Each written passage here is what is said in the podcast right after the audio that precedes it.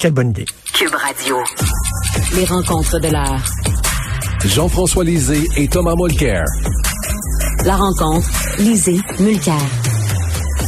Oh, Monsieur Lisée, Monsieur Molker, c'est incroyable cette campagne-là. On pourra en parler pendant deux heures tous les jours. Je trouve qu'il y a énormément de rebondissements. Je veux vous entendre sur l'histoire de, Yves-François Blanchet euh, qui a empêché les journalistes de poser des questions à Mme Azaf Haïdar. Est-ce que est-ce que on a fait une tempête dans un verre d'eau ou c'est vraiment c'est vraiment une gaffe euh, majeure, Tom? C'est vraiment une gaffe majeure et tout se détermine dans un contexte. C'était quoi le contexte de tout ça? Il discutait du projet de loi 21 et il parlait du fait que, selon lui, ça avait intrinsèquement à voir avec l'égalité homme-femme au Québec. Donc, c'était plus qu'ironique que la première chose qu'il ait faite, c'est d'essayer d'empêcher une femme qui, par ailleurs, courageusement se présente en politique, de pouvoir parler. Et c'est pas la première fois qu'on voit ça avec Blanchette dans le cadre de cette campagne. On dirait vraiment que ça lui est monté à la tête euh, son rôle de, chef du quatrième parti euh, au, Parlement. Et, donc euh, voilà que la dernière fois c'était pour nous dire non non en fait à bien y penser si seulement vous me laissez faire ça un tunnel pour des voitures va devenir un projet écologique. Oh, et par ailleurs, je suis pour, tellement pour l'égalité homme-femme que je laisse pas une femme parler dans une conférence de presse. Ça va vraiment mal dans le shop. Et Blanchette, franchement, là, moi, je veux bien que les sondages disent que le bloc réussit à se maintenir jusqu'à maintenant.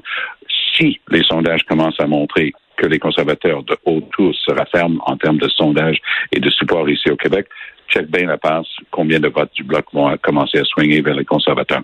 Jean-François. Oui, ben, j'ai pas grand-chose à ajouter à ce que Tom a dit, euh, sauf que hier, il s'est passé autre chose. Je veux dire, la, raison pour laquelle euh, M. Blanchet a fait de la laïcité un thème important hier, je pense que c'était c'était euh, très opportun parce que si le gouvernement fédéral euh, intervient dans, dans, dans, la cause et donc demande, par exemple, à la Cour d'appel ou à la Cour suprême d'invalider la loi sur la laïcité, ça va être au cours des quatre prochaines années. Donc, c'est le bon moment de poser cette question-là.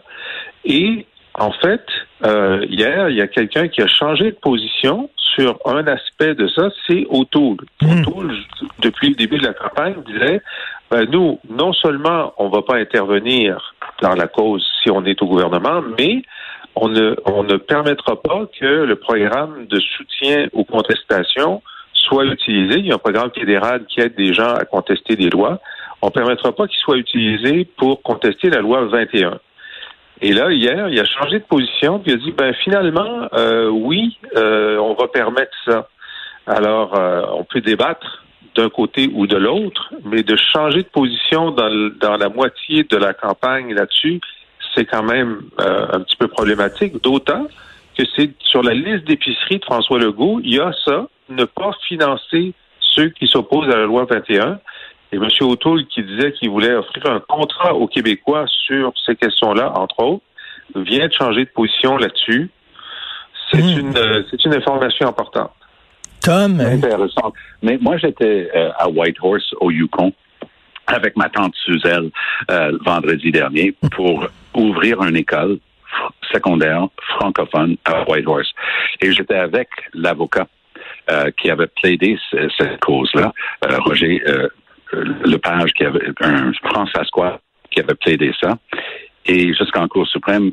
Puis il n'aurait jamais pu mener cette lutte-là pour avoir une commission scolaire francophone dans le Yukon et avoir maintenant cette magnifique école secondaire. Euh, la raison pour laquelle j'étais là, c'est nommé pour mon arrière-grand-père, donc le grand-père euh, de, de, ma tante, qui s'appelle euh, Paul-Émile Mercier, donc le fils d'Honoré. Donc on, on, était là pour cet événement-là, on avait été invité. Et je me rends compte que ce programme de contestation judiciaire a toujours permis aux collectivités linguistique, de pouvoir rester en justice et défendre le droit. C'est une grosse différence. Et moi, j'aurais, je cacherai pas mon jeu, j'aurais souhaité que le procureur général du Canada conteste certains aspects euh, de, de ces lois-là.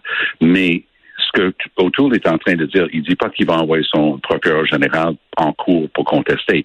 Il dit par contre, ce qui est bon pour Pitou est bon pour Minou. Puis si on a de l'argent pour contester et défendre les droits linguistiques, parce qu'il y a des vrais problèmes avec le projet de loi 96, au niveau de l'accès aux tribunaux en français et en anglais au Québec qui peut rejaillir négativement, notamment au Manitoba. Donc, c'est un grand pays. Il y a deux langues officielles devant les tribunaux. C'est pas égal partout. Les Franco-Ontariens n'ont pas les mêmes droits euh, que les, euh, les, Québécois anglophones. Je n'en disconviens pas. Mais s'il va y avoir des contestations judiciaires, aider les communautés, les collectivités et les groupes de faire, oui, c'est tout à fait loisible. Mais là, on parle spécifiquement de la loi sur la laïcité, là, pas de la loi 96. Euh, mais c'est le, même, combat. La loi sur la laïcité ou 96, c'est la contestation judiciaire pour faire prévaloir ses droits au terme de la Charte des droits. C'est ça. Mais je, comprends très bien que le programme fédéral a été extrêmement utile aux minorités linguistiques euh, au Québec, surtout les francophones, à, forcer les provinces à, leur offrir des écoles et tout ça. Mais là, la question, c'est, ben, tu t'es engagé à pas le faire, tu viens de changer de position. Ah oui, euh, là-dessus, je te donne je te donne 100% raison. Et bravo, parce que c'est ça, une campagne électorale. On regarde le détail des annonces, et nous, euh, des, gens comme, comme toi, Jean-François et Richard et moi, on essaie, pour les gens qui nous écoutent, d'aller dans le détail. Puis oui, tu as vraiment ciblé un détail, et c'est un détail important. Mais c'est-tu parce qu'il y a des gens, il y avait peur que des gens au sein de son parti disent Hey là, tu as trop promis de choses au Québec, tu leur fais trop des beaux yeux au Québec. Il n'y a pas seulement le Québec, il y a aussi nous autres. Donc là, il vient de se réveiller un peu en disant on va contester la loi 21, Jean-François. C'est très euh, c'est inexplicable parce que les conservateurs, chaque fois qu'ils ont été au pouvoir, ils l'ont aboli ce programme-là. Ils l'ont aboli pour tout le monde. Ils l'ont aboli pour les pour les francophones en Québec aussi. Et donc, à chaque fois que les libéraux reviennent, ils le remettent. À chaque fois que les conservateurs viennent, ils l'enlèvent. Et là, on aurait pensé que, ben, comme d'habitude, les conservateurs vont l'enlever, mais là, non, il a changé de position là-dessus. Alors, moi, je ne sais pas d'où ça vient au sein du Parti conservateur, la pression pour euh, être actif là-dedans. Mais moi, je veux dire d'où vient la pression. C'est qu'il y a une trentaine de sièges en dehors du Québec où la présence substantielle d'une minorité linguistique francophone peut déterminer. Vous n'avez qu'à aller dans le nord de l'Ontario, des, sièges comme Timmins, James Bay, Sudbury et ainsi de suite.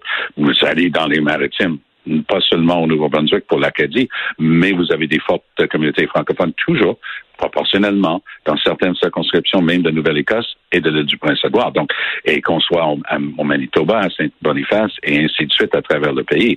Donc, pour lui, pour autour, sa gang autour de lui, dire, boss, tu peux pas jeter une trentaine de sièges à la poubelle. Ça, c'était la stratégie d'Andrew Scheer. Andrew Scheer, coup après coup, euh, que ce soit la communauté musulmane, un million de votes, j'en veux pas.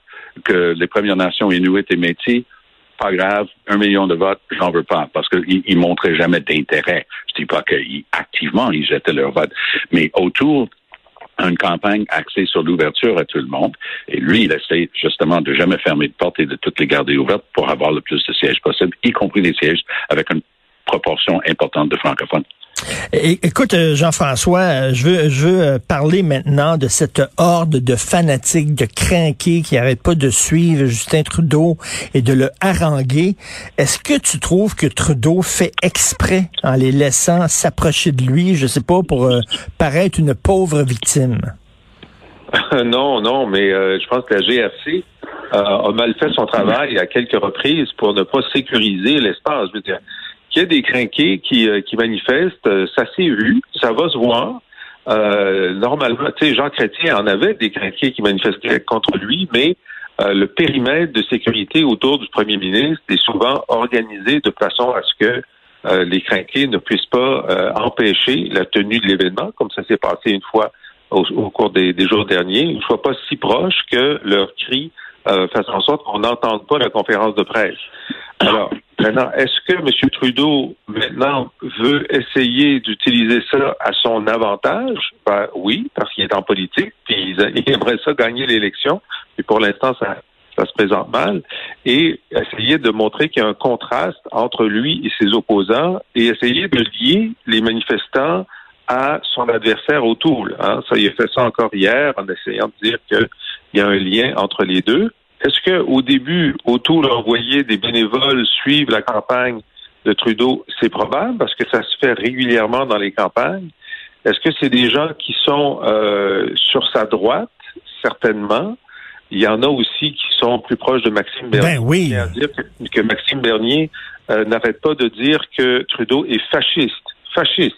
Hein? Ça, c'est ce qu'il écrit, Maxime Bernier, sur les réseaux sociaux. Alors, il y a sûrement de ça.